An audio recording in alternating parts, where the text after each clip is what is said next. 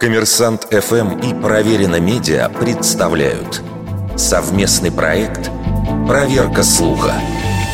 Правда ли, что группа крови и резус-фактор могут измениться в течение жизни? В интернете регулярно появляются истории о том, как у кого-то изначально определяли одну группу крови или резус-фактор, а с течением жизни эти характеристики изменились. Обычно это связывают с приемом определенной терапии, беременностью, но чаще всего с трансплантацией костного мозга или переливанием крови.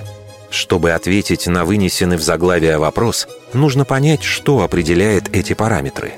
Существуют четыре группы крови.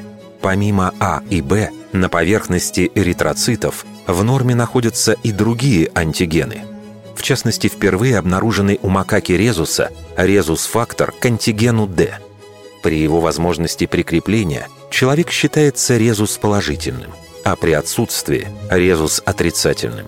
Таким образом, ключевым параметром для определения группы крови и резус-фактора является не наличие антигена на поверхности, а возможность его прикрепления. Однако при ряде онкологических, генетических и инфекционных заболеваниях а также при химическом отравлении и даже приеме определенной терапии в кровь выбрасывается фермент, который отцепляет часть молекулы А, и та становится сходной с антигеном Б.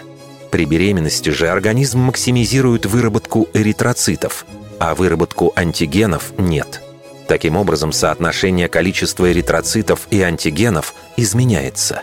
Это тоже может привести к неправильным результатам анализов то есть группа крови не меняется, а происходит лабораторная ошибка. Вердикт. Это заблуждение.